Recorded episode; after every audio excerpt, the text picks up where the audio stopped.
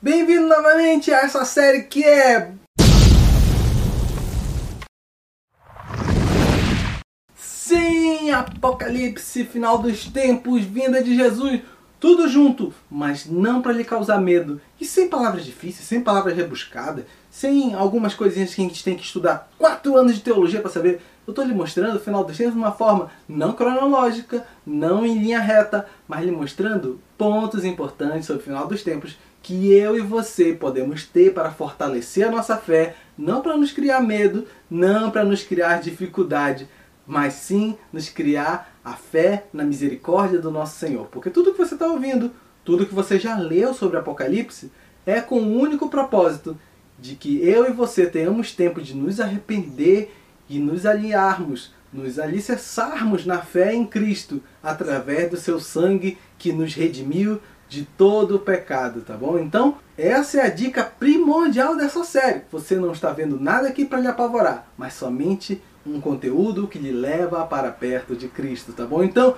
desde já, se você não assistiu os outros dois episódios, corre lá, estão todos aqui no canal. Se inscreve no canal. Poxa vida, você talvez esteja perdendo aí vários episódios que eu falo sobre outros assuntos. Sim, tem muito assunto que eu falo aqui no canal sobre vários outros pontos, tudo à luz da Bíblia, tudo à luz da Sagrada Escritura, tá bom? Então, não esquece de se inscrever. Eu me chamo Gedrian e você está no Espiritualidade Artesanal.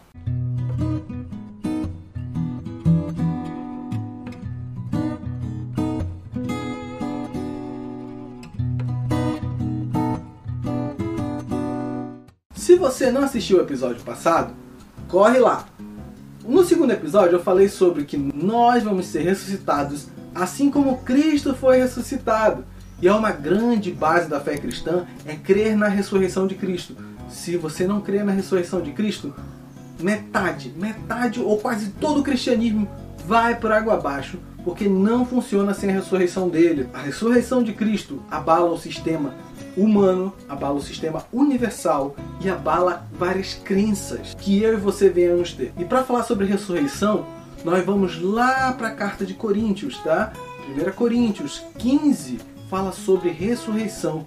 Mais uma vez eu lhe digo, vai ser um texto longo, vai ser extenso, nós vamos ler juntos. Mas eu te peço, fica comigo até o final. É uma leitura bem gostosa, bem prazerosa, bem edificante, porque o apóstolo Paulo falava aos coríntios uma dúvida que eles tinham, que hoje nós podemos ter, que é muito relacionada ao dia final, ao dia que Cristo vem a essa terra, porque nós vamos ser, assim como Cristo, ressurretos, vamos ter um corpo glorificado, vamos ter um corpo livre do pecado e nós vamos viver no reino, no seu reino celestial infinito com esse corpo glorificado como o de Cristo. Não seremos Cristo, mas teremos um corpo ressurreto. Vamos lá para a leitura, fica comigo, tá bom? 1 Coríntios 15, 12 diz assim: Ora, se está sendo pregado que Cristo ressuscitou entre os mortos, como alguns de vocês estão dizendo que não existe ressurreição dos mortos? Se não há ressurreição dos mortos, nem Cristo ressuscitou, e se Cristo não ressuscitou, é inútil a nossa pregação, como também é inútil a fé que vocês têm. Mais que isso, seremos considerados falsas testemunhas de Deus, pois contra ele testemunhamos que ressuscitou a Cristo dentre os mortos. Mas, se de fato os mortos não ressuscitam, ele também não ressuscitou a Cristo? Pois, se os mortos não ressuscitam, nem mesmo Cristo ressuscitou, e se Cristo não ressuscitou, inútil é a fé que vocês têm e ainda estão em seus pecados. Neste caso também, os que dormiram em Cristo estão perdidos. Se é somente para esta vida que temos a esperança em Cristo, somos, de todos os homens, os mais dignos de compaixão. Mas de fato, Cristo ressuscitou dentre os mortos, sendo ele as primícias entre aqueles que dormiram. Visto que a morte veio por meio de um só homem, também a ressurreição dos mortos veio por meio de um só homem.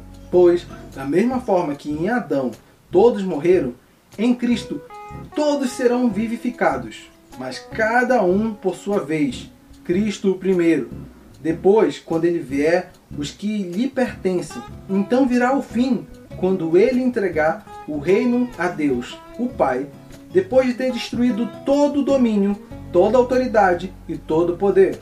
Pois é necessário que ele reine até que todos os seus inimigos sejam postos debaixo dos seus pés.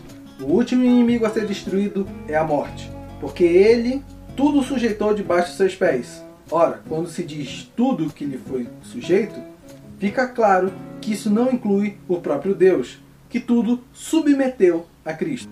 Quando, porém, tudo lhe estiver sujeito, então o próprio Filho se sujeitará àquele que todas as coisas lhe sujeitou, a fim de que Deus seja tudo em todos. Se não há ressurreição, que farão aqueles que se batizam pelos mortos? Se absolutamente os mortos não ressuscitam, por que se batizam por eles?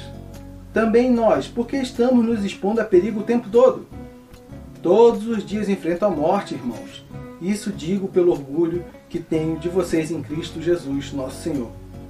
Se foi por meras razões humanas que lutei com feras em Éfeso, que ganhei com isso? Se os mortos não ressuscitam, comamos e bebamos, porque amanhã morreremos. Não se deixe enganar, as más companhias corrompem os bons costumes. Como justo, recuperem o bom senso e parem de pecar. Pois alguns há que não têm conhecimento de Deus, digo isso para a vergonha de vocês. Mas alguém pode perguntar: como ressuscitam os mortos? Que espécie de corpo virão?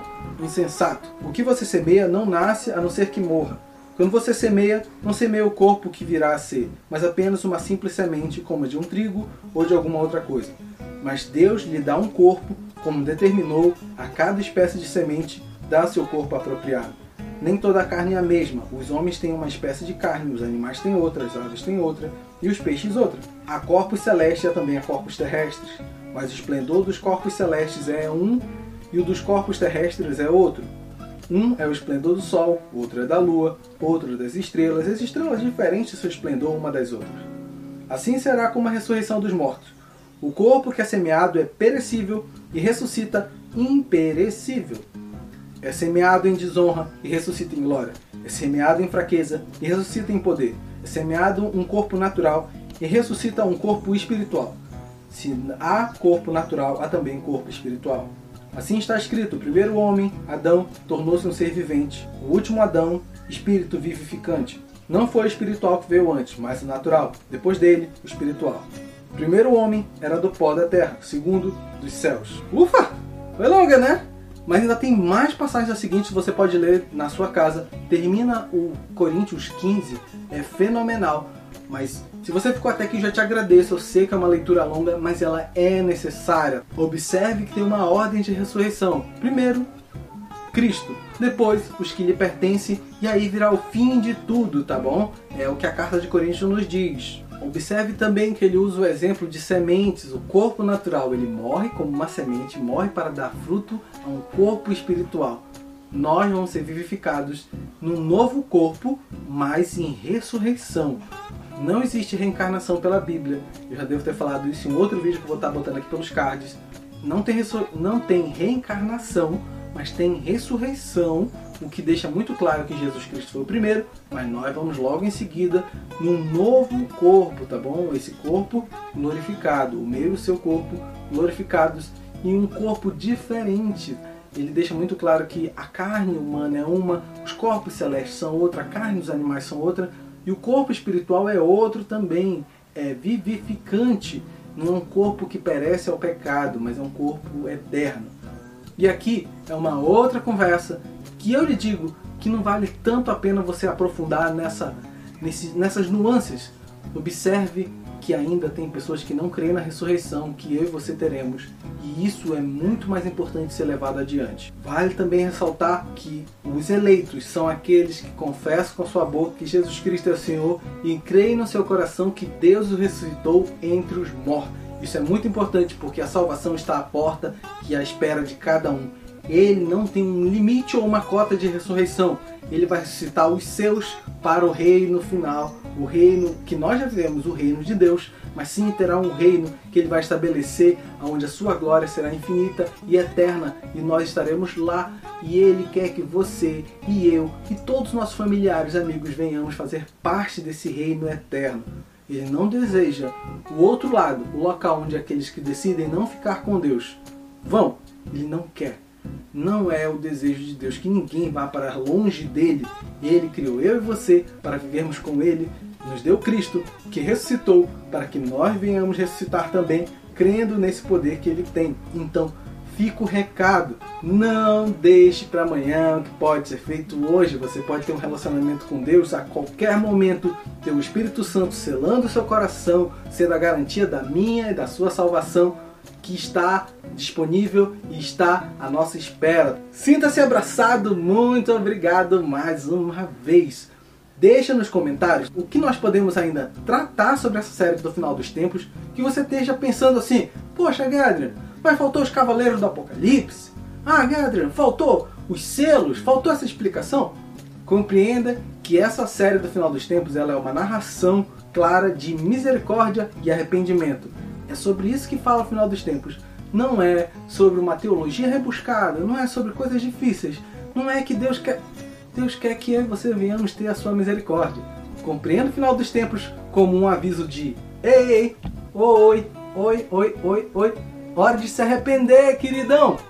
É isso aí que Deus quer, tá bom? Então, não deixa de curtir o canal, não deixe de se inscrever, tá bom? Eu tô vendo que tu tá aí assistindo, não tá se inscrevendo. Se inscreve, vai, puxa vida, dá esse apoio pro canal e aí você pode contribuir. Eu e você somos espiritualidade artesanal sempre que você está por aqui. Você pode contribuir, pode dizer quais são os próximos temas, tá bom? Então, sinta-se abraçado mais uma vez e até mais!